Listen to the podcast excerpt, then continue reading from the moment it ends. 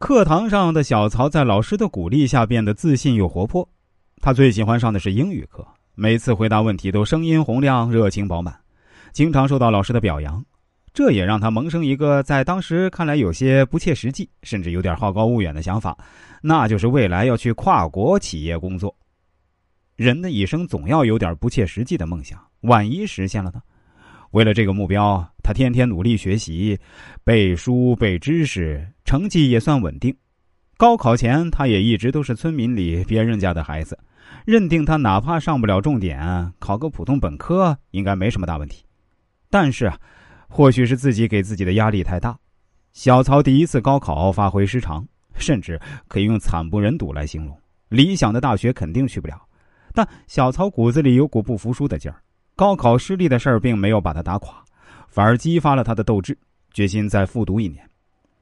他的父亲也表示全力支持女儿的想法，拼尽全力送他去复读。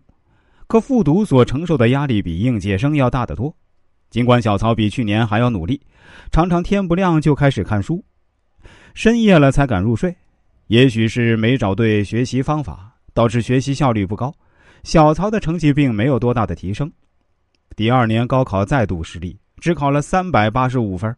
他很清楚，这个分数显然连普通二本都进不去，估计不是出去打工，就是去上个专科。很显然，他选择了后者。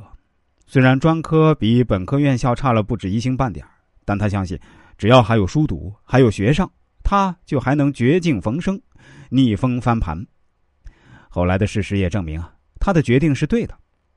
二零零六年，小曹幸运的赶上了录取的末班车，被远在江西的一所民办专科院校所录取。从来没有出过远门的他，怀揣着对大学生活的憧憬，独自一人从四川辗转到了江西南昌。他选的是软件专业，但因为从小就生活在落后的农村，小曹连软件是什么都不知道。一开始学得很费劲，同学们都觉得他不够聪明，是班上最笨的学生，连最基本的概念都不理解。但就是这份不够聪明，让小曹明确的知道自己应该笨鸟先飞。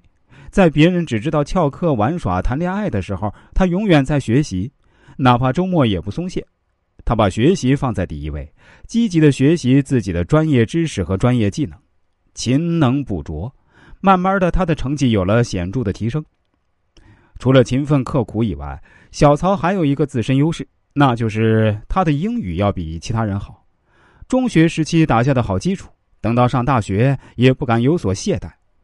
小曹除了每天的专业学习之外，还会花大量时间来提升自己的英语水平。